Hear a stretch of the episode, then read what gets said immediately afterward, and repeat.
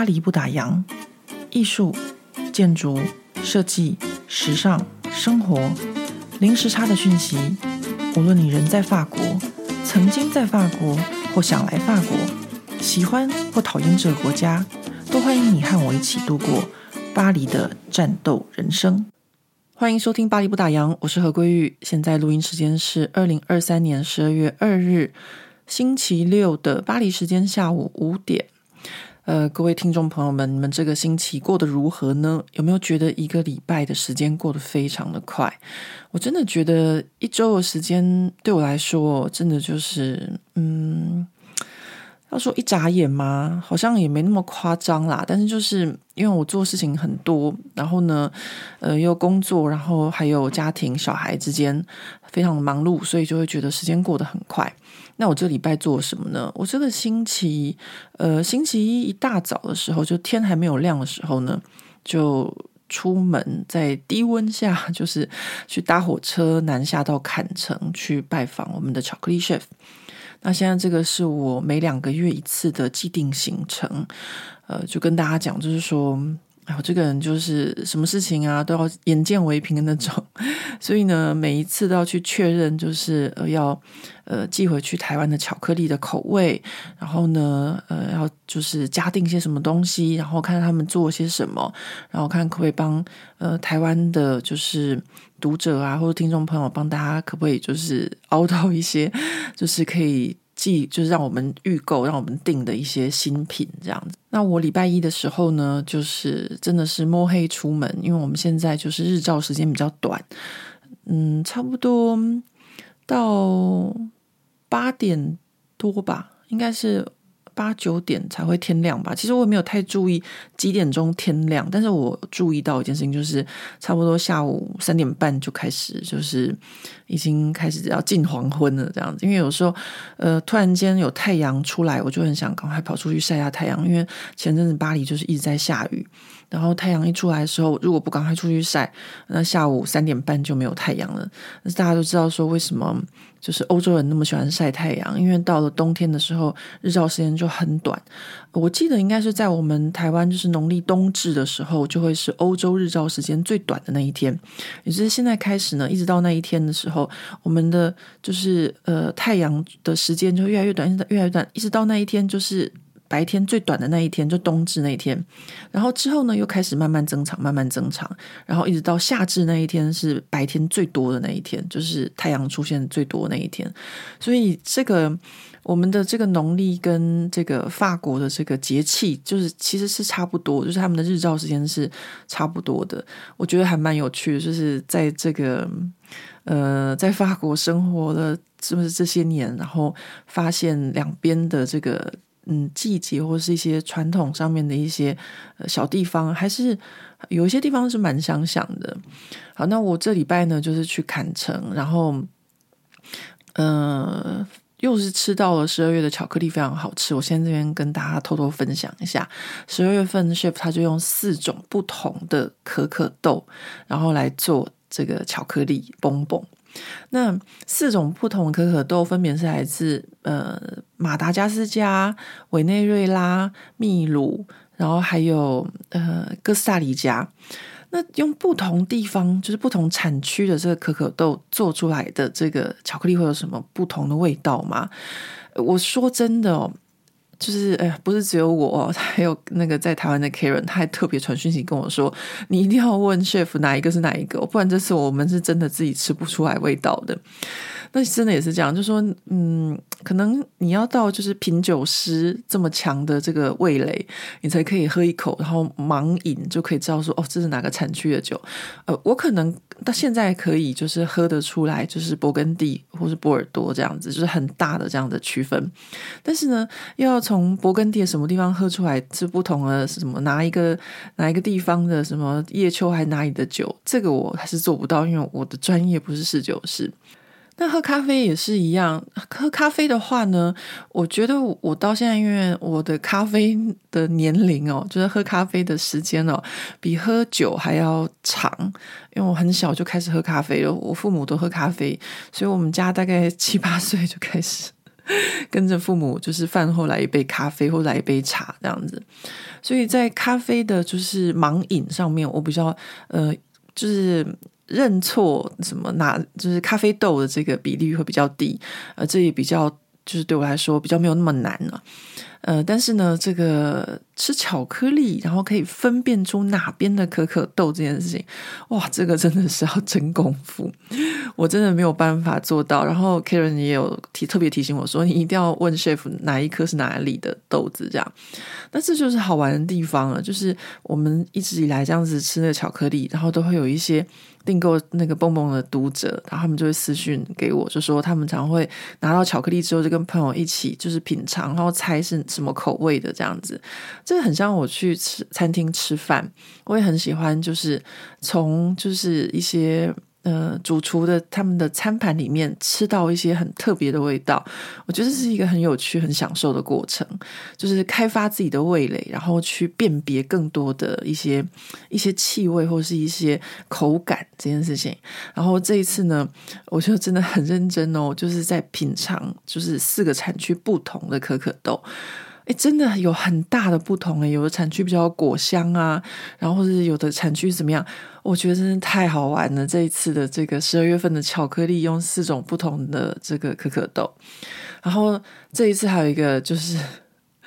我们这次有一个加购的东西，叫做那个呃巧克力杏仁。巧克力杏仁听起来好像没有什么，对不对？因为在那个 Seven Eleven 也有卖那个日本好像是明治的这个巧克力杏仁豆这样。我记得我以前就是在台湾的时候，还常常去买。它有黑巧克力杏仁豆，就是杏仁的外面包裹巧克力这样子。那这个 chef 的这个呃巧克力杏仁，为什么我们会加购这个呢？是因为九月份的时候，我跟 Karen 一起去拜访 chef，他正在准备给日本的这个巧克力杏仁，然后他就是无意这样子就拿给我吃，因为我每次去就会想要东吃西吃嘛。然后他们在准备给日本这个巧克力展的东西，然后他就呃让我吃吃看。我吃的第一颗就是黑巧克力杏仁，然后我觉得很很好吃，就是 chef 他们的那个杏仁非常的香，就是他有先处理过、先烤过，让那个杏仁的味道都就是完全散发出来。然后它的黑巧克力又很好，所以这个是绝对是没话说的。呃，但是呢，我还没有觉得怎么样哦。但是后来我就吃了一颗牛奶巧克力杏仁豆。我其实平常不太吃牛奶巧克力，然后我跟 Karen 两个人呢、啊，Karen 也不太吃那个牛奶巧克力的。就是我们两个人吃了以后就，天哪，惊为天人！我们第一次对牛奶巧克力有这样子的反应，就是 chef 的那个牛奶巧克力杏仁豆，哇，真的是大作弊，就像他的水果染糖一样，就他的那个。牛奶巧克力是有那种就是焦糖咸奶油的味道，就是不知道怎么讲哎，就是嗯，吃下去你就是觉得就是一个非常的美味的一个，就是哦，我不知道怎么说，就是好，反正呢，呃，我们就决定就是很贪心的就跟 chef 说，我们要每一罐里面又有黑巧克力，又要有那个牛奶牛奶口味的巧克力，这样，因为如果只吃。牛奶巧克力的话会太甜，所以呢，要跟这个黑巧克力混合着搭着吃，然后黑巧克力这样吃下去就会有那杏仁香气出来，然后牛奶巧克力吃下去就有那个焦糖跟那个那个那个咸的那个最后那一股味道，非常非常好吃。然后我们就跟师傅说，我们每一罐都要混合。然后师傅他人真的很好，反正嗯，我觉得这样子就是。法国人也是很有人情味的。我每两个月都专门下去，就是拜访他一次。那酒大家就像朋友一样，然后对我这种就是无理的要求，就是 chef 他们后来也就是答应了。所以我这次去的时候，就刚好看到他们正在帮我们准备，就是我们要就是回台湾的这一批呃这些就是。巧克力啊，或是那个巧克力杏仁，然后呃，我就觉得看到他们在帮我们做准备，然后我自己亲眼看到这种感觉真的是很好，因为他们真的就是很用心在做。但我们的定量其实跟日本相较，或者跟他们自己店里面相较是非常非常小的。你说他们专门要帮我们做这一批小小的量这样子，然后呃，讲到这个杏仁巧克力，为什么一定要讲这件事情啊？就是因为说服他就送了我两小盒。因为其实呢，我每次都会呃，就是有两份，一份呢带回来给中澳大哥，那中澳大哥他刚好在台湾，所以呢，我就有两份。然后这个心远巧克力呢，我就真的是太，这次换我不讲义气了，就是我就拿回来巴黎，我自己一个人就嗑掉一罐，然后，然后我也没有就是要。就是让我另外一半发现这个东西有多好吃的意思，因为我觉得让他发现，那我就完了，我可能就吃不到。然后我自己嗑掉一罐之后，还剩下另外一罐。那他看到，他就问我说：“诶，这可以吃吗？”当他问我的时候，我当然不会说不行啊，我也不是小气的人，我说：“哦，可以的。”结果呢，果然被他发现了之后，我第二天早上起来只剩下半罐了，就因为它很小盒。然后，嗯，大家都知道，就是我们家常会有这种因为巧克力而没有义气的事情发生。好，反正呢，我这次又去坎城。我每次去坎城的时候都会非常的开心，因为吃很多巧克力。可是我这次没有吃很多巧克力，为什么？因为我在坎城的时候生病了。哎，说来话长，就是呢，我们在巴黎前阵子就一直在下雨，一直在下雨。但是呢，温度其实没有很低，虽然下雨，然后阴天，但是差不多在十几度这样子。那这个礼拜呢，突然间不下雨了，然后呃寒流来袭，然后温度就突然间变得很低。那我们在巴黎的温度很低，可是其实坎城一般来说他们的温度都非常的好，就很舒服，在地中海岸。但是没有想到呢，他们也跟我们在巴黎是一样，就是星期一那一天刚好也突然间降温。那我平常都住的那间旅馆呢，他们因为突然间降温，然后还没有调整他们的室内暖气，所以我礼拜一那一天就是在一个没有暖气的低温下睡觉的。这个其实是嗯，就不太正常的。但是因为你平常就是你醒的时候，你不会觉得冷嘛。那当然你要睡睡睡睡一睡，你才发现说，哎，怎么越来越冷，越来越冷这样。可是当你感觉到冷的时候，你可能就已经着凉了。啊，所以呢，第二天早上起来，我就开始就是呃流鼻水，然后头痛啊，真的是头非常非常的痛。所以我那天去 chef 那边的时候，我也没有吃很多的巧克力，因为就生病了，然后胃口不是很好。然后回来巴黎之后呢，像我这个平常真的是很少会生病的健康宝宝，我真的就是倒了两天，就是嗯，应该说是。有发烧的情况吧，我没有量体温，因为我这这个体质还蛮奇怪的，就是我不会发烧，就是我有所有发烧的症状，比如说发冷啊，身体很热，温度很高。可是如果要量这个耳温、量舌头、量额头，用各种方式去量我的体温，我的体温都还是维持在最多这样三十七度。我如果到三十六度八，就已经差不多是发烧，就是额头。部分就是，或者是呃舌下，或是耳温枪，用各种方式量，我都不会发烧。可是呢，我的身体可能就是 有一次，就是我得 COVID 的时候，然后我就试着用那个就是那种耳温枪的东西要测量我身体的温度，我身体都已经三十九度多了，但是呢，我的额头还是三十六度五啊，所以呢，我大概就是知道说，哦，我的。就是去测量，不用到真的发烧，但是我的症状就已经是在发烧的状态这样。那我也不知道这样子的情况到底是好还是不好，因为呃，像我母亲都会说，哎，你这样子去医院很容易被误判啊，或什么的。可是当我在法国跟我的家医讲的时候，我家医都会说，哦，其实这样很好啊，表示你的这个身体就是有在抵抗啊，或什么的，所以你不会发烧。呃，所以这样的情况，嗯。我就不晓得是怎么回事，就对。那我回来的时候就去看医生。其实通常这种时候我是不会看医生的，因为我知道我自己就是着凉，我就是吃个法国神药。法国有一个药叫做多利盼，那就是家家户户都会有这个药，我们就连得 COVID 也是吃它。那其实就是好像台湾的普拿疼嘛。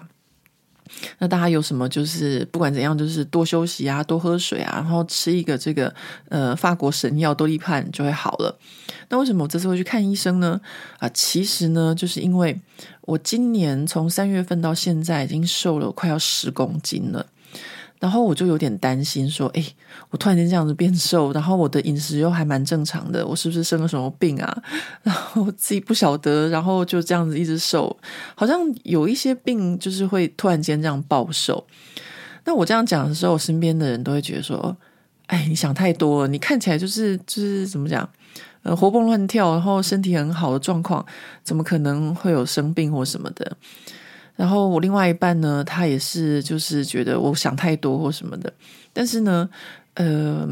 突然间这样子瘦，然后我又觉得我自己也没有少吃啊，我还是每天就是呃，就是正常的食量这样子吃，我也没有做什么特殊的节食。像我以前曾经想说要我要瘦身，然后做什么一六八啊，或是什么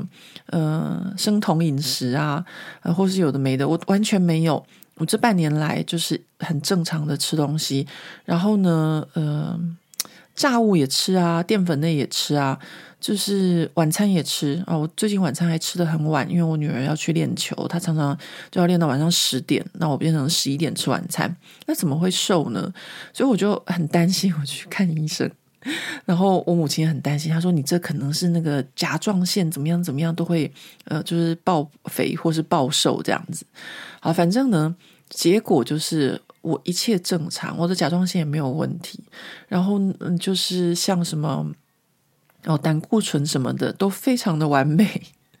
很多人到我的年纪，可能胆固醇都会有点偏高。那医生说我胆固醇还蛮低的，还蛮好的这样子。那为什么我会瘦呢？我后来就想一想，我就发现，就是我这半年来真的因为 Chef 的巧克力，让我的嘴巴变得很刁。然后我回到巴黎之后。如果没有很好吃的甜点，我就真的不吃了。我只是因为这样子，这半年来我就瘦了十公斤，真的有这么夸张吗？我真的就是想说，我一定要来试试看，所以我就还蛮无聊的，就是呃，有两天就连续就是 就是为了要测试啊，然后。就吃了这个很肥的甜点啊，然后什么的，哎，后来就发现说，哎，真的，也就是我连续吃了两天之后，就觉得自己的肚子有比较肥一点，然后量体重也会就是就觉得自己的身体就会比较沉重这样子的感觉。那我为什么会嗯、就真的会有这么大的改变哦？我觉得就真的是一件很简单，就是你的嘴巴被养刁了之后，你就不会想要就是。呃，随便去吃路边不好吃的甜点呢，就是有一种宁缺毋滥的感觉。所以我从台湾回来法国，这么就是也没有很久时间吧，但是也从呃十月底到现在也过了一个多月的时间了，已经超过一个月的时间了。我这一个月的时间哦，呃，除了去坎城，呃，才开始吃巧克力。去坎城之前哦，我都没有吃甜的东西，只有跟朋友去吃饭的时候在餐厅。啊，有吃甜点，因为呃，餐厅就是点那套套餐，其实也可以不吃甜点，但是我们套餐里面都有甜点，呃，就只有那个时候有吃甜的，平常都没有。在家里面，以前我的就是三餐饭后都一定要来一点甜点，我甜点可能包含就是一个 yogurt 啊，或是呃一个巧克力啊，或是下午四点的时候我一定要来一个什么 cheesecake 啊，或者什么的。我真的呃可以这样子一个月。都没有吃甜的，我现在自己回想起来哦，才发现这是我这半年多来一个很大很大的转变哦。也就是说，我饭有照常吃，然后炸的也吃啊，什么面食也吃啊，呃，饭也吃啊，就是淀粉都吃，都完全正常。我只不过就是少吃了一个糖分。我本来就不太喝，就是有甜的饮料啊，就会喝珍珠奶茶，可是呢，也不是一天到晚在喝，偶尔会喝一点这样。好，就是这样子。我这半年来就这样子瘦了十公斤，而且我的运动量也就差不多正常。我跟大家分享过嘛，我去那个骑脚踏车，真正骑脚踏车那一段时间就只有瘦一公斤。那这个道理其实后来我想想也还蛮简单的，因为我的这个身上的肉转换成肌肉，肌肉还蛮重的，所以呃体重也不会降很多啊。就是因为骑完车之后，我的体重还在继续降，我才觉得奇怪，我是不是生病了？好，那我这边跟大家分享，就是如果呃你想要就是呃瘦身，或者到我们这个年纪，其实我以前呢、就因为这个想要瘦下来这件事情，有去咨询过我的家医啊。呃，为什么我想要瘦下来呢？是因为我真的觉得就是太胖这件事情哦，就体重过重这件事情，对身体来说是一个很大的负担。啊，像我跑步啊或什么的，膝盖都会就是。就会觉得很很重。大家想想看嘛，就是我现在少了十公斤再去跑步，就像我好像手上没有扛那个矿泉水十桶十瓶在跑一样，那身体一定是就是轻盈很多。但我曾经为了这件事情去咨询过我家医，那我家医就说，他说我们到了这个年纪啊，想要瘦下来的唯一一个办法就是嘴巴，就是你的嘴巴一定要控制啊。所以呢，嗯，我那时候呢就是完全没有听进去。我想说嘴巴控制，住那时候试过什么生酮啊，什么一六八生酮，我真的不太建议，因为我自己的体质还蛮敏感的，就是有些饮食的方式会让自己就是因为。就是，呃，很太过于节制的饮食，然后你旁边如果又有运动，然后如果不是很熟悉的话，就会很容易，比如说昏倒啊，或是身体就是呃失怎么讲营养失调之类的。所以我会觉得说，我们要瘦，可能还是要健康的瘦。但是没想到呢，我的健康的瘦竟然是从减少吃糖开始。我这边一定要跟大家分享，因为这真的非常的重要。我这么就是努力了这么多年，还为此去特别看加一，这样子都没有瘦下来。没想到竟然是因为这我们 Chef 的巧克力嘴巴变刁了而瘦下来。我其实之前就有怀疑了，但是没想到这一次真的是完全证明，因为我去验血，一切都非常的好，甲状腺也没问题，什么都很好，这样子。好，那这就是我这个礼拜呢，呃，去了坎城，然后回来，然后生病两天，然后看医生的一个。一件事情，那这礼拜呢，还有另外一件事情，就是我上次跟大家分享的，呃，就是我在台湾的这个创业，这个呃一个清库存的这个网站 She Can Shop 的甄选购，它正式上线了。呃，那非常感谢众多朋友们的支持。呃，我们其实呃这是一个采取会员制的一个网站，因为也没有办法就是大张旗鼓的说啊某某品牌要清仓啦或什么的。呃，这个所以呢，只能够靠大家帮忙多多分享。呃，因为呢，怎么说？其实，呃，说这是一个创业的话呢，嗯，我有一个朋友哦，他是之前台湾 GQ 杂志的总编，然后他在这个脸书上面分享我做这件事情，我觉得他写的很好。他写说，创业是一种散播个人相信价值的方法。那获利则是代表了成果与存续的可能啊，那没错，的确是这样子。就是说，我们相信某件事情，所以我们才会去想要去创业啊。比如说，像我现在相信的一件事情，就是我觉得，嗯、我们在生产制造过剩的时候，一定会有这些库存。那怎么样把这些东西拿出来，让它再有价值，然后让它再被使用，而不是被丢弃，然后生产就是制造更多的垃圾，这是我现在相信的一件价值。那它会不会获利呢？那就很难说了，因为呢，啊，如果各位听众朋友上这个网站一看这个价格的话，就知道的确获利是一件。呃，有点困难的事情。不过，因为我相信这个价值，所以我要去做这件事情。就算它的获利可能不是很多，但是呢，呃，创业就是因为我相信某件事情嘛。所以我觉得我这个就是朋友，他真的写得很好，因为他知道我在做什么，然后他也帮我介绍一些他认识的朋友，看有没有可能就是让我们来清他们品牌的库存，这样子。那为了这件事情呢，呃，其实呢，我又发挥了我在女王峰当时学到的这件事情。话说，就是呃，不知道大家还记不记得，就是我去年啊，不是今年哦，就是去年在办这个女王峰的这个职业论坛的时候。我不是在最后一个礼拜被另外一个跟我一起合作法国妈妈放鸟吗？然后我必须要在一个礼拜的时间之内找到八个建筑师来参与我们的这个呃建筑论坛的讲座。那当时呢，我真的就是呃怎么讲呢？就是在一种非常非常困难的状况下吧。呃，如果说这是在我自己的国家，在我从小长大的地方，我可能还会有这样的人脉。可是呢，呃，我是在法国，然后呢，我还有另外一个原因，就是说，我可能可以叫我另外一半，他以前念建筑嘛，请他的同学来啊，一次八个可能就搞定了。但是他们都是同个年纪的人，那我对这件事情有要求很高，我希望是不同的年纪，然后在不同的建筑领域，所以这样子这件事情它就变得挑战性更高了。那还有最后一件事情，就是他在只有一个礼拜的时间，我要去哪里找这么多的人，然后又是不同的建筑领域的这些专业人士啊，所以你那时候我真的就是。呃，厚着脸皮哦，真的是非常厚脸皮，然后想尽各种办法，然后透过朋友的朋友，然后甚至是我们那个女王蜂的名单哦，不认识的人，然后一个一个打电话去问有没有可能。其实我在打那个电话的时候，我心里面是觉得很丢脸的，因为最后一个礼拜了才去邀请人家，这非常的不专业。我那时候我跟大家分享过。所以这件事情就是我真的经历过，就是我是就是活到现在，人生到现在，呃，就是真的很非常非常厚脸皮的一件事情吧。就呃，所以我觉得哦，就是说有很多就是做客服的啊，或是做呃电话销售的啊，他们必须要敞开他们的心胸哦。去跟不认识的人推销这件事情，这真的都是一个很大的突破。那因为我自己没有这个勇气，我当初做这个突破，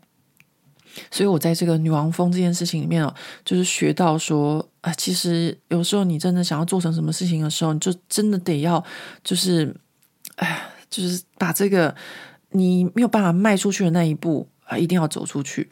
啊，所以呢，呃，这件事情我现在又在重复发生了，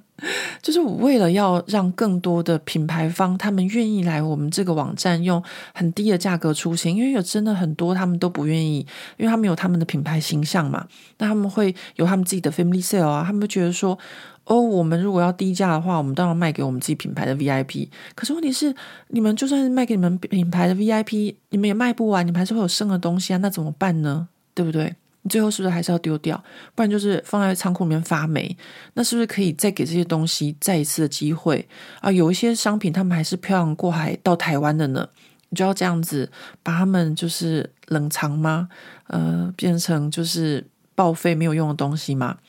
啊，所以呢，我就为了要说服这些品牌方，哇，真的是又跟当初就是在这个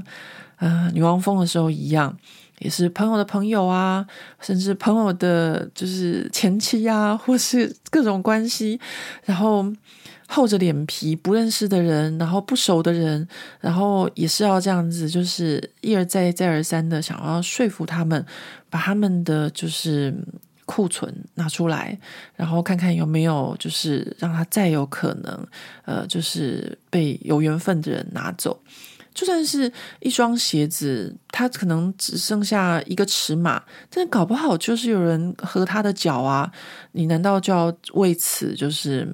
就是把它丢掉，然后不给他机会嘛？对不对？啊，所以呢，我这礼拜呢，就是还是在很努力的，就想办法，呃，就是要联系和说服所有这些，就是呃，在做品牌的代理的啊，或者甚至你如果自己有品牌也是可以，啊、呃，都可以到这个 Chic and Shop 甄选购的这个网站上面，然后我们可以低调的帮大家把这个库存清掉。好，所以呢，如果巴黎不打烊的听众朋友，如果你嗯有代理啊，或是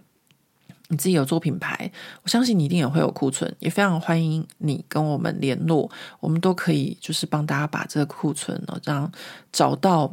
呃，就是会喜欢它的，我们可以试试看嘛，不试怎么知道呢？对不对？那我就这是 这这个礼拜也是很认真的在说服啊，就是一些品牌代理商，那。呃，希望之后会有很多很不错的呃一些品牌的库存，会陆续在这个 Chicken Shop 甄选购的这个网站上面会出现。那我这边呢也非常欢迎大家可以跟自己的亲朋好友们分享，因为这件事情呢，我们一定要偷偷的、低调的做，因为千万不能够影响他们这些代理商他们在苦心经营的品牌哦。因为他们跟国外拿到这个代理权，然后每年都要吃下多少的货量什么的，其实是非常辛苦的一件事情。那我们帮他们清掉这些库存，呃，当然也不希望影响到他们就是正品在贩售的这个情况，不要让人家觉得说哦，反正你这东西最后变库存，然后我们再来便宜买就好了。呃，这完全是不一样的事情，就是他们的正品是全新的，而且是当季的。那我们在清的可能就是有些比较久的东西，那只是看看有没有人呃会想要，或是有需要可以把它买走这样子。呃，所以呢，我们就不会呃到处广告说啊，这个某某牌子在打折啊，下杀三折，赶快来买什么的。我们不会这样子，我们只能够就是靠呃亲朋好友，然后大家私底下多多帮忙宣传。但是呢，这样子的方式呢，就会被人家以为是诈骗集团。话说，网站上线的第一天就有，就是我的朋友。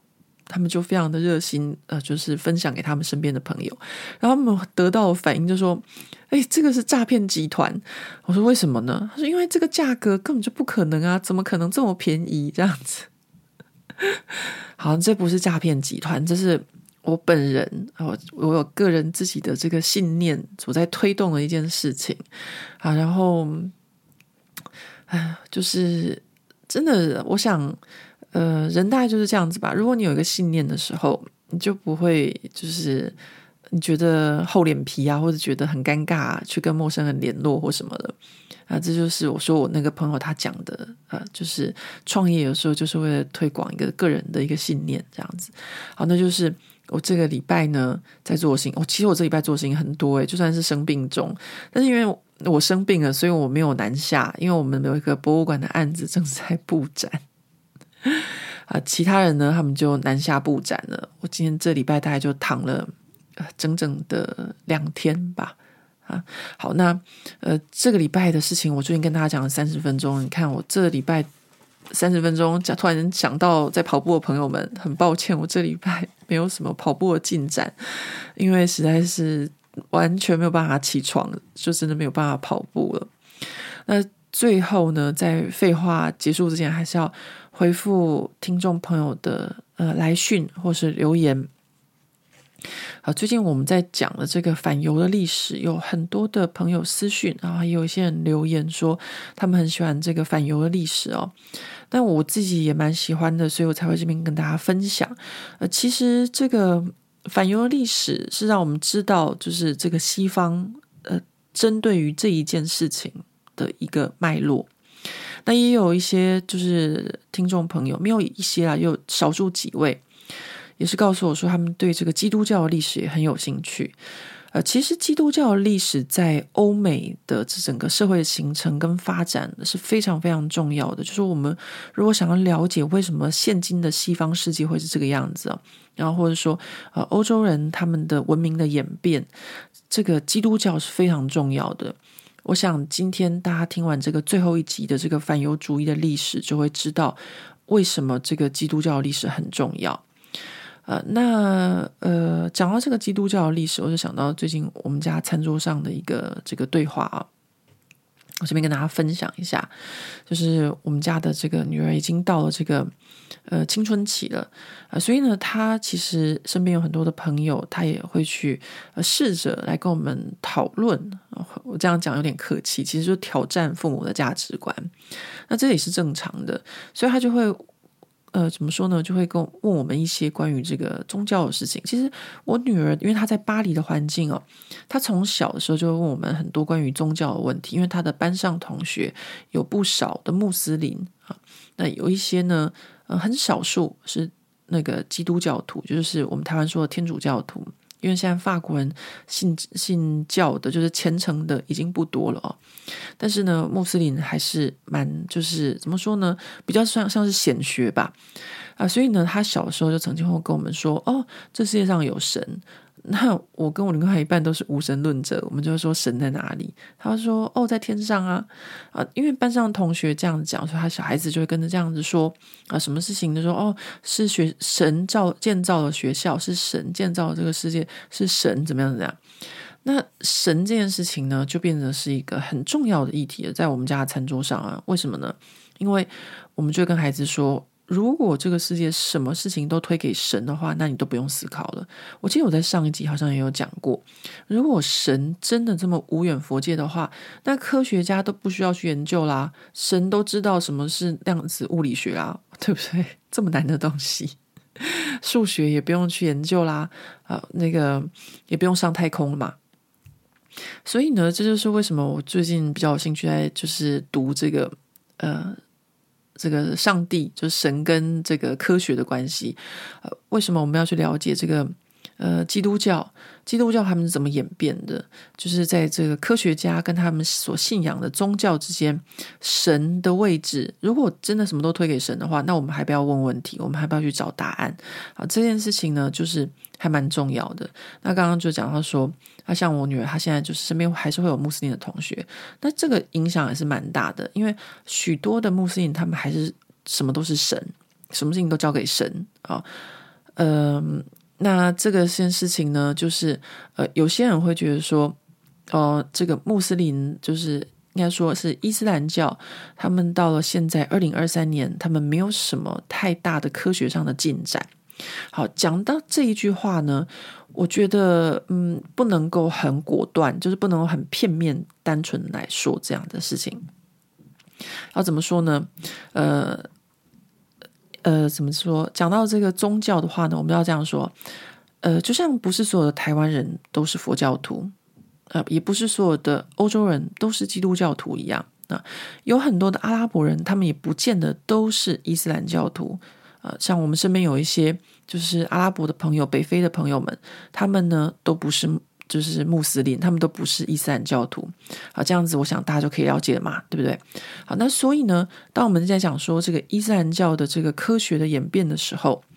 呃，在我看了很多的这个基督教的这个呃，就是呃纪录片里面，他们有请啊各种不同，就是大西洋两岸啊的这些专家学者，还有神学家。来讲这个基督教的事情，那其中当然也包含了伊斯兰教的呃神学家，呃，因为伊斯兰教他们的起源就是立基在这个圣经上面，基督教上面的嘛，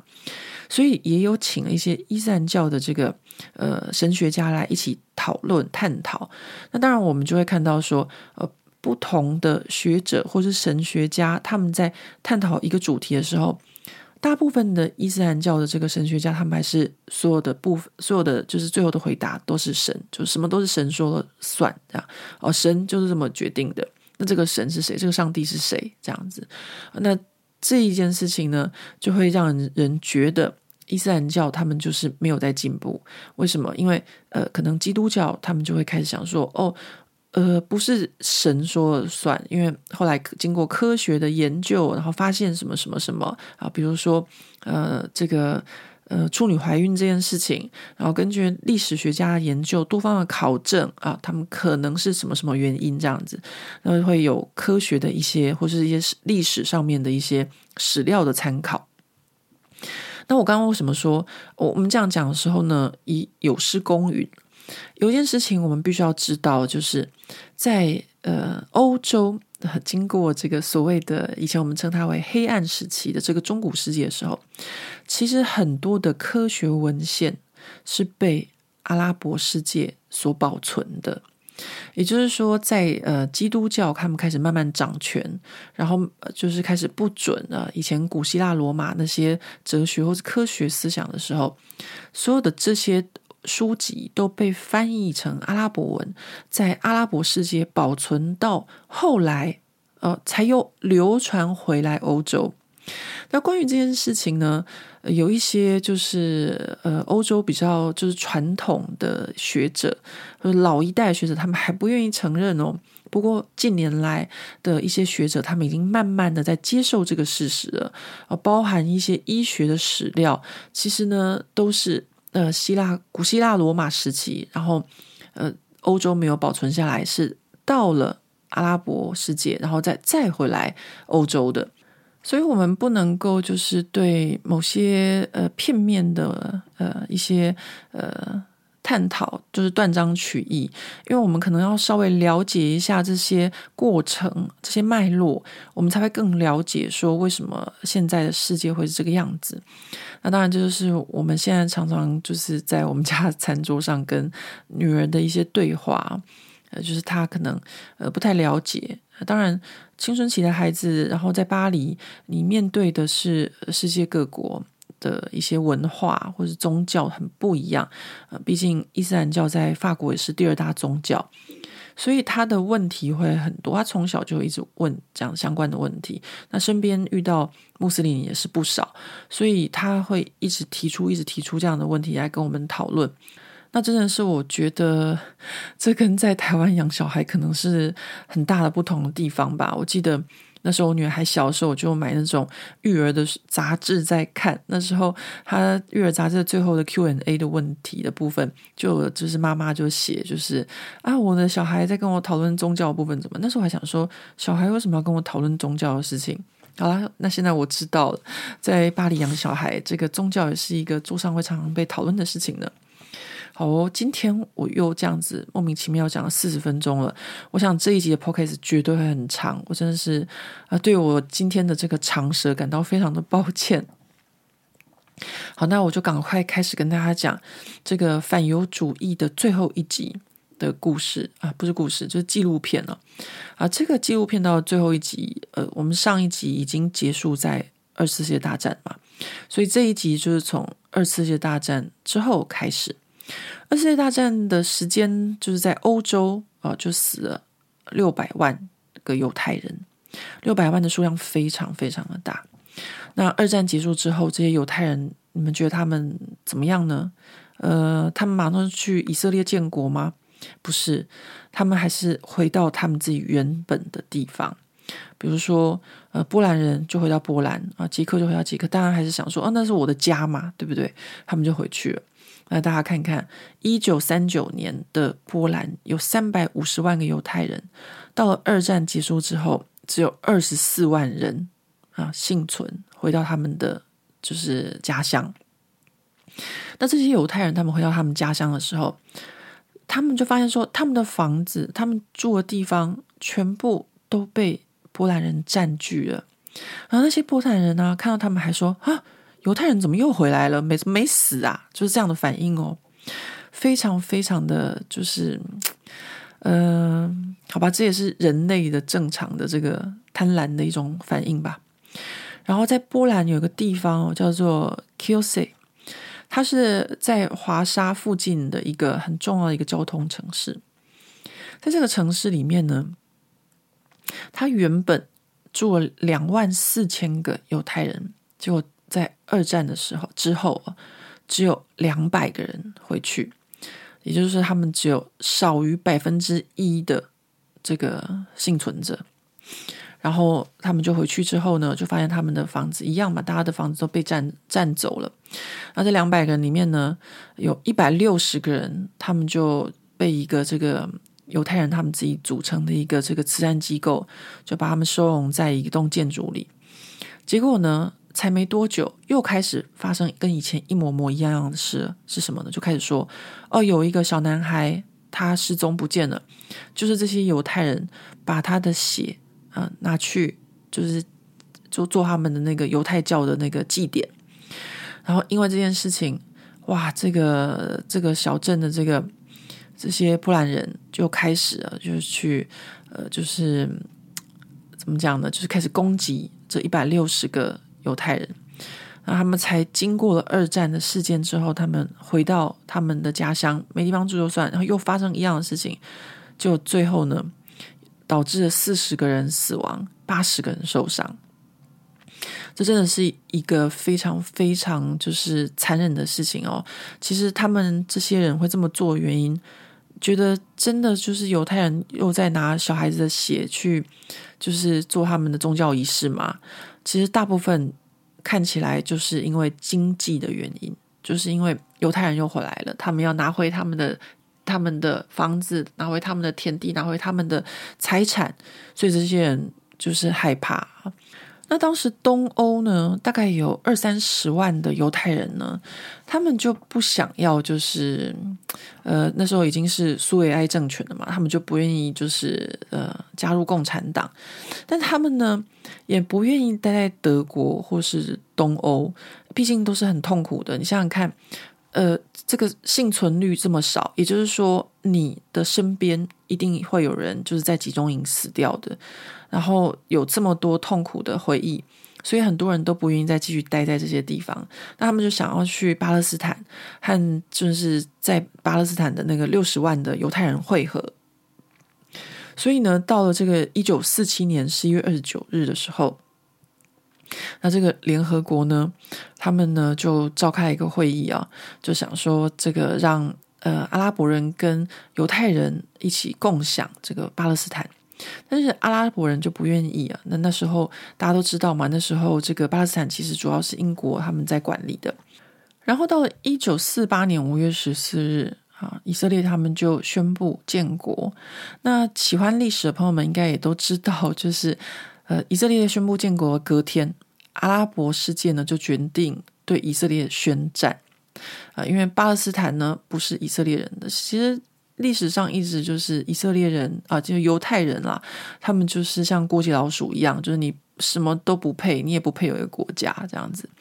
但是呢，对犹太人来说呢，哦，总算有个国家了，然后有一个法律，它可以保障我们，然后这是一个犹太人的国家啊。那这个呃，阿拉伯世界对这个以色列发动了这个战争呢，呃，我们先不讲战争的输赢，因为这不是在我们的主题内。我们现在讲的叫做反犹主义的历史。他们这些阿拉伯国家战争一旦宣布之后，首先在这个伊拉克和也门的犹太人就是第一批的受害者。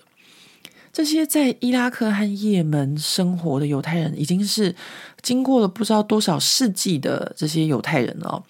我们在第一集的时候就有讲过，就是从西元七世纪啊，这个呃伊斯兰教被创立之后，他们其实阿拉伯人跟呃犹太人之间其实相处的并没有很差。反正犹太人，你们如果不信我们伊斯兰教，你就是有些事情你不能做，但你要接受这样子，你还是可以活得好好的。他们也没有说要对他们赶尽杀绝。可是呢，以色列这个国家一成立之后，阿拉伯。的这个世界就不一样了，哈。然后呢，呃，在伊拉克和也门的所有的这些犹太人呢，他们全部都在两年内内离开啊、这两个国家，因为他们没有办法再生活了。他们一走出去，就是会被人家就是丢石头啊，或被人家打，或被人家什么的。好，这是第一批呃，在这个以色列建国之后，被这个反犹主义影响到的犹太人。然后呢，在一九四八年的时候，总共有八十五万的犹太人在阿拉伯世界哦。那在同时呢，有两百万的犹太人在俄罗斯。我们上次有讲过嘛，对不对？就是在这个苏维埃政权下面呢，有很多的犹太人，而且他们都是精英。所以在一九四八年的十月四日，苏维埃他们是第一个承认以色列这个国家的，因为那时候的这个苏联的很多的高阶的领导人都是。呃，犹太人嘛，所以他们就第一个，全世界上第一个承认以色列的国家。那同时呢，呃，以色列他们的高层也去莫斯科。那他们在莫斯科呢，就受到很多很多犹太人的欢迎，然后非常非常的热闹的一个很大的游行，很大的这个这个活动。那因为这个活动，就让斯大林开始害怕犹太人在。这个苏联境内的一个崛起，啊，这个害怕呢，呃，除了害怕犹太人在他们境内，同时也害怕以色列的崛起。所以两个月之后呢，史达林就开始清算犹太人了。那这个史达林他清算犹太人的方式哦，啊，他首先呢就宣布啊，我们要有斯拉夫精神，啊，这就是他的反犹开始。大家有没有觉得跟之前的？纳粹是不是有点像？纳粹是说我们要以雅利安人，就是是最就什么血统最高贵的，我们是最优秀的民族啊。这时候呢，史达林他就宣布是斯拉夫精神，这其实就是一种所谓的民族主义嘛。然后接下来他就开始禁止就是这个犹太人哦，就是一种德国犹太人使用的一种叫做意第绪语的这个出版的所有的都禁止，不管你是要出版书啊，或是出版杂志，全部都不可以啊。然后呢，史达林呢，他就开始呃抓犹太人啊，抓了不少几千人哦。所以这是二战过后的第一个反犹主义，就是在俄罗斯啊，应该不叫俄罗斯，那时候叫做苏联。然后呢，呃，一九五二年的时候。史达林还决定，呃，就是要改掉、换掉这个捷克的政权，所以在十一月二十日的时候，有十四个重要的共党的这个高层全部呢就被送上法庭，然后被列为是这个阴谋犯，其中有十一个就是犹太人，其中包含他们的这个呃最高的这个书记，然后就说啊、他是锡安主义者，那这个。呃，行为哦，简单来说就是跟以前还是一样嘛，就是说，呃，犹太人就是叛徒。大家还记不记得我们之前讲的这个法国的军官 t r e f u s 他当时候就是说，哦，有叛徒一定就是他，因为他是犹太人。他们又把这件事情又拿出来讲，反正呢，呃，犹太人就是叛徒，就是给他们就是戴上这个帽子，就给他们刻上这个形象。然后在这个审判之后呢，他们又发展出是跟纳粹一样的一件事情，就是有点跟当初纳粹怎么样，就是讨厌犹太人，在这个苏联又开始重演就对了。啊，就是说他们呢，就是企图啊，用这个秘密警察来控制东欧国家，然后再控制全世界啊，反正就是一个就犹太人的阴谋论。然后呢，呃，那个史达林呢，他还在莫斯科就召开了一个这个。白叫做白山阴谋审判啊，这个白山阴谋审判的中文叫做医生案件。反正就是说呢，有一群这个犹太的医生啊，他们呢就是害死他们这个国家元首，然后呢还叫他们这个陆海空的军官啊都要休息啊，别最好不要工作。就是说他们想要就是用这种方式，然后来阴谋，然后来就是夺取苏联的政权，然后再。窃取，在控制这个全世界。反正呢，这个犹太人呢，他们一直都是被冠上同样的这个这个罪名哦，一而再，再而三。那在这个纪录片里面呢，就有一个这个呃专家学者，他就讲说，他说反犹主义其实是一个社会的照妖镜，就说呢，其实苏联当初成立的时候，它并不是一个种族歧视的国家。但是呢，这个种族歧视是可以被他们的高层拿来运用的。他们可以就是呃，他就讲说呃，这个一段时间在苏联，他们曾经杀了很多的这个车臣人啊，还有鞑靼人啊，好像还有韩国人。他在影片里面有讲韩国人，但是我不知道呃，韩国在这个苏联被杀的情况啊，呃，但是呢，他就说，但是他们就是可以用这种呃某种情绪，就是反对什么的情绪。然后成为号召人民的手段啊，比如说用这个恨是一个很大的力量啊，所以呢，就用这个反对犹太人这件事情来号召群众，这是非常容易被利用的来组织人民的一个方式，这样。那我觉得这个分析的非常非常的正确哦，因为呃，人的这个愤怒或是恨是一个非常容易被煽动的一种情绪，呃，所以呢，怎么样去找一个目标，让人们就是你想要获得政权，或是你想要做某件事情的时候，用这种方式来组织，或是去蛊惑，或者是去煽动人民，是一件嗯。呃比较简单的方式，那这个犹太人都常常被称为这个头号目标，所以这个分析，嗯，我看起来是觉得，呃，的确差很像是这样子。那后来纪录片就讲，他说到一九五四年十一月十四的时候，呃，这个在埃及呢，呃，当时的这个上任就是被选上这个总统叫做贾麦。纳瑟，那他呢是一个非常崇拜德国民族主义的人。诶，大家听好，一九五四年，然后很崇拜德国的民族主义，那不就是很崇拜纳粹嘛？对不对？没错，所以他就是这么想的一个人哦。那这个纳瑟呢，他就觉得说，都是犹太人啊，带给埃及最大的痛苦。诶。我们是说想到第一集，就是西元三十八年的时候，然后他们就开始怪罪说，古埃及的时候会输给波斯、希腊、罗马，都是犹太人的错。从那个开始翻旧账了。然后到现在呢，啊，他们又开始了。反正大家讲的都一样，就犹太人要控制这个世界，然后他们都躲在美国人的后面控制媒体。那不知道大家还记不记得我们在上一集有讲过，就是呃，这个。俄国的这个革命成功之后呢，啊，因为很多的共产党都是犹太人，因为他们觉得他们没有办法改变沙皇，但他们可以改变俄国，所以很多犹太人都投身到这个呃俄罗斯的革命里面。然后呢，他们也成功的就是在这个俄罗斯呃成为就是比较高阶的一些像列宁这样子的角色，他是犹太人，呃，他们成为精英。那这件事情导致有一个。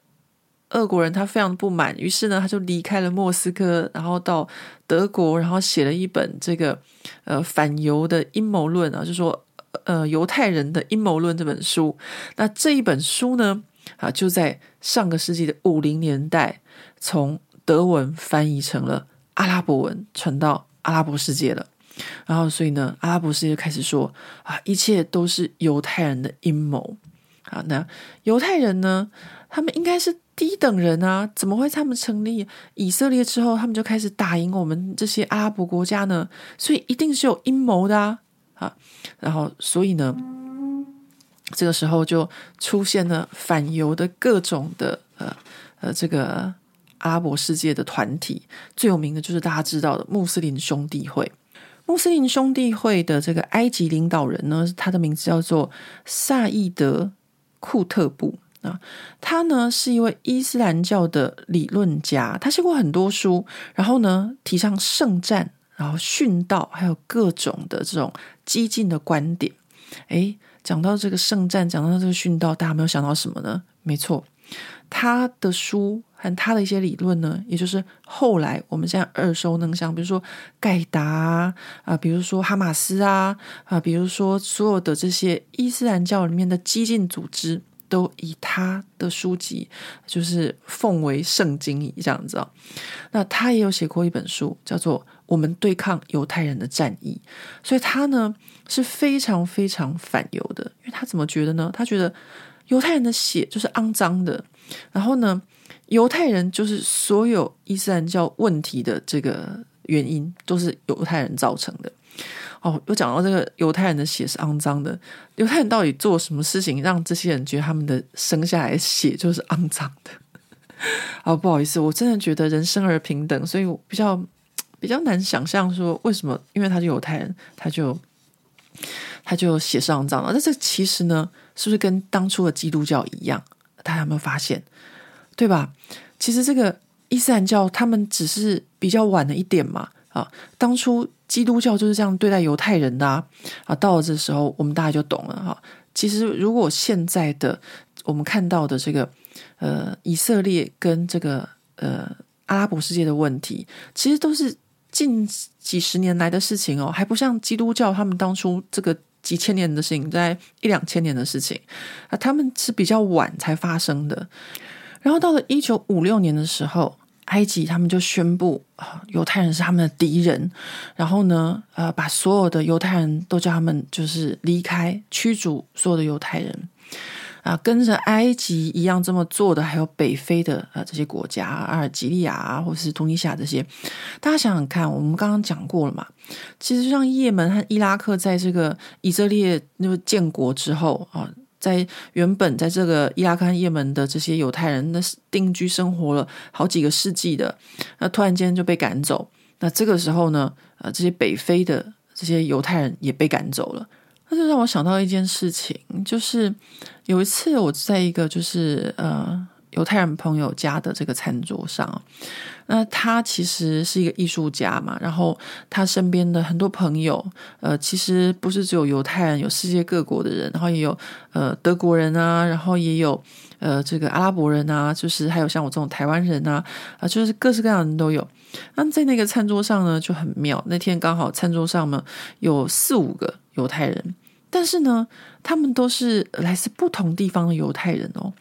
啊，像我那个朋友，他们家是东欧的犹太人，然后有的呢是俄罗斯犹太人，有的是西欧的，然后呢，他们就在开玩笑，就因为其中一个是来自北非的犹太人，然后他们就呃，这个北非犹太人他就自我嘲讽啊，他就说啊，他就自嘲说我是这个就是最低级的犹太人。啊，为什么这样讲呢？因为这个北非犹太人他们是最晚到这个以色列的。嗯，他们有呃很多不同的北非犹太人，就包含埃及的啊，然后还有包含这个阿尔及亚，其中最惨的就是最穷困的，就是这个在这个沙漠地区的这个犹太人。其实他们真的跟当地人是一样的，就很像那个叫什么，是叫做贝都因人嘛？我对我忘记了，就是他们很跟当地人根本就是一模一样，你不说他是犹太人，根本看不出来。但他们当然经济条件也就比较差，所以后来他们去以色列的时候也就比较辛苦，所以他们就会开玩笑说：“哦，我们是最低级的这个犹太人。”这样。所以这边呢，我们就知道说，哦，今天的以色列是怎么样建成的，也可以就是他们人口的组成，也可以借由这个反犹主义的历史，可以了解说，哦，这些人是因为他们在各个地方因为被反犹，所以他们就都去以色列的原因了。那后来阿拉伯世界，他们就把这些犹太人都赶走嘛，反正就把他们全部都赶去这个以色列啊。但是呢，虽然没有呃国内没有这个犹太人，但是他们还是持续的，就像以前的基督教世界一样，一直觉得啊，这个犹太人一直存在，犹太人就是所有的恶魔，所有的就是呃所有一切的坏事都是犹太人他们搞的，就是整个。呃，反犹就变成一种精神，那这样子的一种就是呃社会现象呢，我在这个呃一系列的漫画里面有看到，就是前几年法国很流行一个漫画，诶，我突然间忘记叫什么，就是一个他爸爸是一个阿拉伯人，他妈妈是一个法国人，然后他是一个很有名的漫画家，他就画了一系列他在这个。好像叙利亚还有埃及这些地方长大的故事这样子，然后他就话说，呃，那时候呃，他们小时候在玩游戏啊，小男生都会玩那种战争游戏什么，然后呢，呃，就是他们坏的那一方敌方永远都是犹犹太人啊，对，以色列犹太人啊，然后骂人的时候都会骂对方就是以色列人犹太人，反正就是把这个变成是一种很大很大的一种情绪啊，在无限扩张这样。那这让我想到说，诶，我当初看到那漫画，现在在看这个纪录片，哦，真的就是可以，就是对应的起来说，当初他们那个真的整个社会气氛就是这样子。然后呢，到了这个呃一九五五年的时候，纪录片就说啊，这个一九五五年的时候，全世界犹太人的人口只占了百分之零点零零五。然后呢，这百分之零点零零五的犹太人呢，其中有三百五十万在欧洲，然后呢，一百六十万在以色列，七百万的这个呃犹太人在北美。然后呢，但是呢，在当时的美国，也就是在二零年代到六零年代的时候的美国，其实他们对犹太人也是蛮忌惮的，所以在所有的大学里面，这个犹太学生的入学的数字是有就是一定的扣打的，就是你不可能收那么多的犹太人。然后呢，到了一九六一年的时候呢，就发生了一件事情。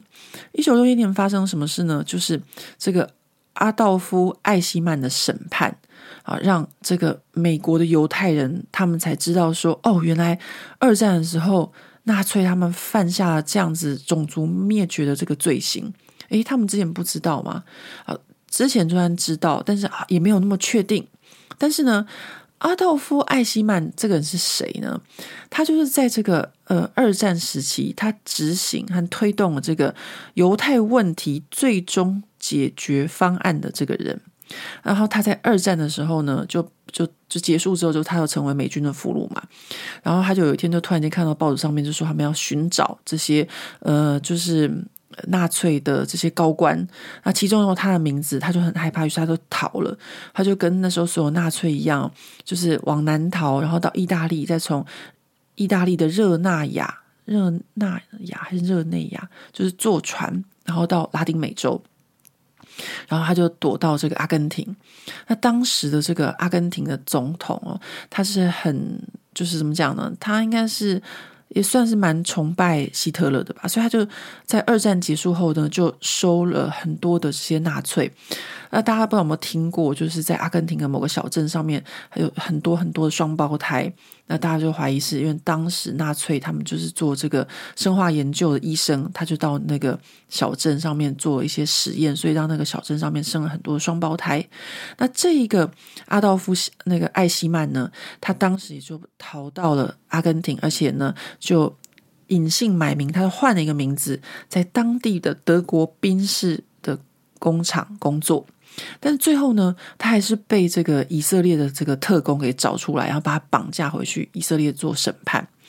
那当时他在审判的时候，其实非常有名。我不知道大家有没有读过这个汉娜·厄兰的书。汉娜·厄兰他也是犹太人。那他当时呢，就听了这个审判，他还写了一本书。他就觉得这个阿道夫·艾希曼，他其实就是一个很平庸的邪恶。什么叫做平庸的邪恶？平庸的邪恶就是说，这个人呢，他其实只是按照他上面的指令去做，他根本就是一个很平庸的人。而他的邪恶，就是因为他去执行了这件事情。那。说真的，后来呢，在一个纪录片里面呢，就完全翻案。在一个纪录片里面找到这个阿道夫·艾希曼，他曾经就是在这个录音档里面就讲一句话说，就当初他杀那些犹太人的时候，是他人生中最快乐的时候。有没有觉得非常非常的邪恶，非常的恶魔？那这个人呢，在这个审判的时候，他却装成就是哦，我其实我只是一个就是。呃，军官啊，我就是按照我上级指示去做，我真的我就我没有要杀这个犹太人，不是我的想法，我只是呃，就是听命执行这样子，所以才会被汉娜·鄂兰觉得说他这是一个平庸的邪恶，但其实根本不是这个样子啊。所以呢，这个审判这件事情呢，就让当时的美国的这个气氛哦，就变得非常非常，就是站在这个纳粹这边。啊，不是站在犹太人这边，而且呢，犹太人呢还跟黑人一起做了朋友，一起上街头。因为当时呢，黑人他们也要争取他们的权利，于是呢，就在六零年代的时候，犹太人就跟黑人他们就很多的，就是走上街头的运动，叫做 Never Again，就是再也不要发生这样的事情。那在六零年代开始之后呢，这个反犹主义呢就开始慢慢的消失了啊，这个。反犹主义它的消失，同时呢，有很多的文学和电影啊，他们就在重现二战时的故事，就是比如说犹太人怎么样被灭绝啊，然后或什么的。那很多学者呢，也就开始反思说，这个反犹主义呢，其实就是一种基督教传统文化的教育。在这个纪录片的不知道是第二集还是第三集的时候，曾经有一。个就是学者，他有讲过，他说，比如说他在法国的中古世纪好了，在某个小镇上面，他们其实根本没有看过什么是犹太人，但是他们却被教说，哦，犹太人就是恶魔，犹太人就是怎么样，犹太人就是怎么样，所以他们就会。打从心底的排斥犹太人，所以他们就觉得说，这是一个基督教的一个教育，才会让人家反犹。所以到一九六零年六月十三号的时候，这个当时的教宗若望二十三世，他呢就开始就是提出了这个。对犹太人的怎么讲呢？开始示好吗？应该是这样讲吧。好，他十月十一号的时候，他就说基督徒呢应该要跟这个犹太人建立新的关系。然后呢，基督教啊里面有太多的这个呃关于这个。恶魔的这些学说，其实恶魔呃，在这个基督教里面就一直在讲，比如说试探啊什么。因为我以前念卫理嘛，所以我们以前有念很多圣经，常常都会讲到恶魔，呃讲到试探这样子。那就有学者就觉得说，啊、呃，这个是我们基督教里面的一个毒药啊、因为我们就讲说太多的恶魔，所以呃，恶魔要换成一个形象的时候，他就变成是犹太人。然后到了一九六五年的十月啊、呃，经过五年的努力哦。基督教总算官宣，就是一切不再是犹太人的错了啊！经过了多少个世纪，大家还记不记得？从之前说啊，这个犹太人呃，他们出卖了耶稣啊，犹太人不好的写，这就是基督教他们当初讲的。总算经过那么久时间，在一九六五年，基督教总算跟犹太人和解了。好，讲到这件事情呢，我这边要讲一个很白痴的笑话。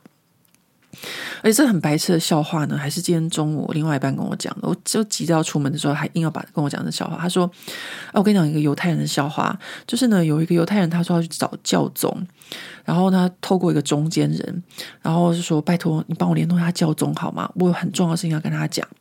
然后呢，那个中间人说：“好吧，我帮你试试看，但是不见得你可以遇得到。”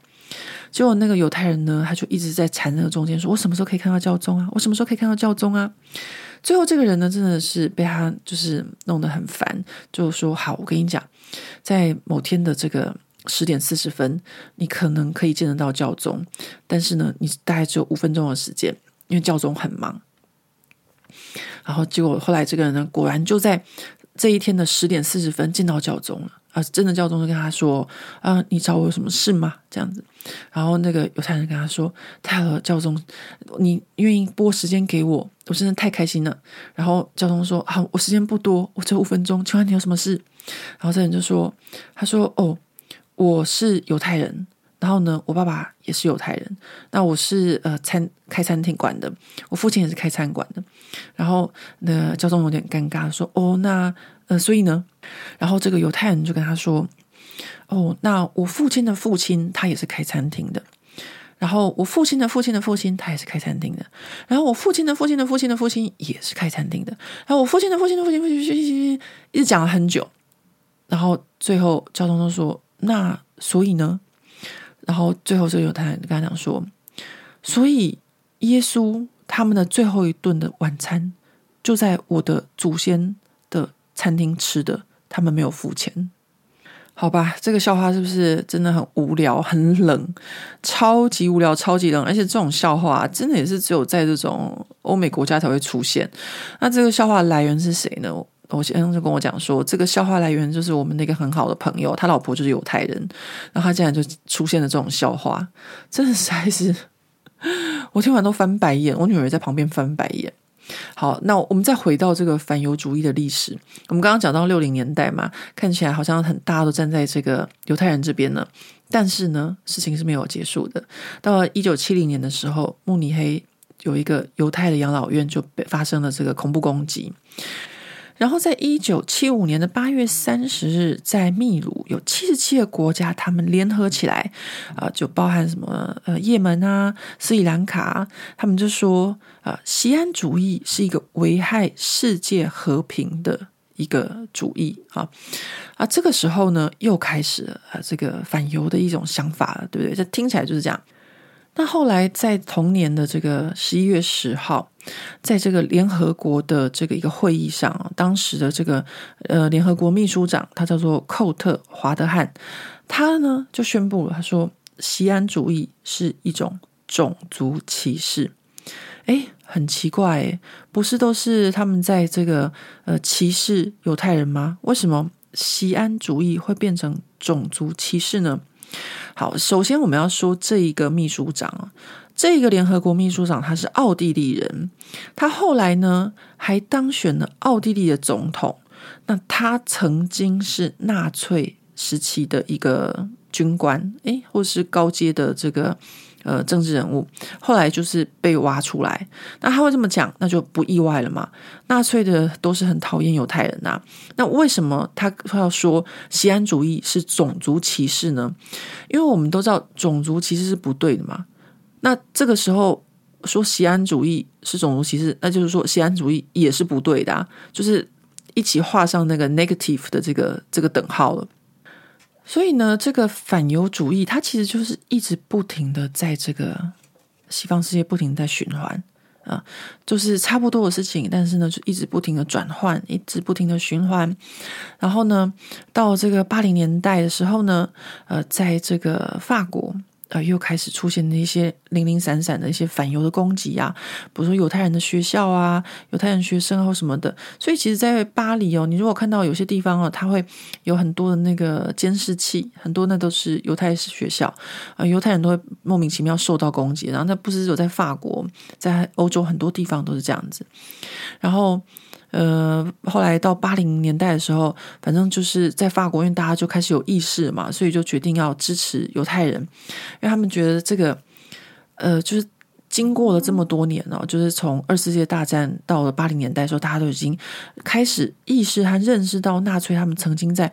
二战时期做了一些就是种族灭绝的事情，所以他们都会觉得说这些反犹是很可耻的事情。可是，在整个大气氛的环境下面，觉得反犹是很可耻，但是还是有很多人的内心是很反犹的，所以就变成是零星的攻击了啊！就是为什么我们就讲说，呃，现在会有那么多的这些就是呃监视器的原因，到现在都还是一样有哦。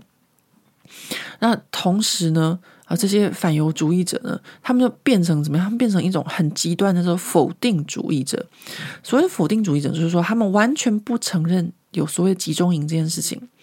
他们呢，就是说。哦，这个集中营根本就是犹太人的又来犹太人的阴谋，他们故意要让他们自己变成是一个很可怜的形象。其实呢，根本就不是这个样子的。这就是所谓的否定主义者，也就是现在的反犹主义者。那很多都在欧洲的社会或是美国社会叫做所谓的极右派。那其实呢，在欧洲这些国家，我们刚刚已经讲过了嘛。比如说像基督教啊，呃，教宗若望二十三世，他就已经跟犹太人和解了。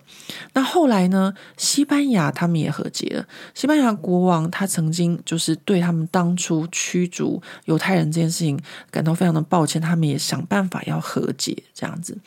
但是呢，还是会有一些零星的攻击事件，不停的在欧洲的各地啊发生，就是攻击犹太人的事件啊。那像我们现在看到这个哈马斯攻击以色列这件事情，那现在大家都可以知道这整个演变是怎么回事。也就是说，呃，在我看来，就是看完这四集的这个犹太反犹主义的历史啊，就是现在的这个。伊斯兰教世界就是当初呃基督教世界对这个犹太人的憎恨，感觉上就是很像，差不多是这样子。好，那我们今天呢已经把这个呃反犹主义的历史的四集哦，已经全部跟大家分享完了。我自己看纪录片做笔记，然后同时跟大家分享，不知道大家觉得怎么样呢？我是一个很认真的好学生呢。那我们今天这一集 p o c k e t 就差不多到这边要进入尾声了。我最近觉得我的讲话速度真的快很多，我真的在录的时候真的觉得很快耶。可是呢，我自己后面在重听的时候，怎么会觉得说我明明已经觉得我讲得很快了，为什么我自己听起来这个语速还是很慢呢？好吧，各位，我真的尽力了。呃，最后呢，嗯，最后我还是要跟大家就是在。工商时间一下，就是要恳请大家帮忙多多就是分享这个我的这个呃清库存的网站，she can Shop 真选购，因为它是会员制的，然后真的要靠大家跟自己的朋友分享，才会知道说哦，我们有这个。地方这个东西，然后你可以用三折的价格，然后买到很多百货公司的商品。比如说，现在快要圣诞节了嘛，如果你要跟朋友交换礼物的话，你看那个像什么 Green Gate 的咖啡杯啊，或者什么的，打完三折都是两三百块啊。有的那个很可爱的陶瓷汤匙，只要一百多块，或者是像我自己很想买，就是那个保温瓶。我真的就是觉得保温瓶真的是我们的好朋友诶，再多个都就是。不嫌少，就是你不同的时候要有不同尺寸的保温瓶，不同颜色的保温瓶，不同功能的保温瓶。比如说有的要有盖子，有的没盖子，然后又怎么样啊？反正呢，我觉得，诶，这可能真的就是我们亚洲人的习惯。可是现在欧洲也越来越多人用这种，呃，他们不是保温瓶，他们就是水瓶，他们还没有到保温，因为他们还没有，就是法国吧，还没有到就是要随身带咖啡这件事情上面，好吧？所以呢，呃，这边呢就恳请大家帮我多多分享，然后。我们第一档的这个清库存的活动就要到礼拜天结束了，它也是一样，就是用 pop up 的方式，就是五天就会结束，然后就换下一档。那希望大家可以多多支持哦。那我们就下回见吧，拜拜。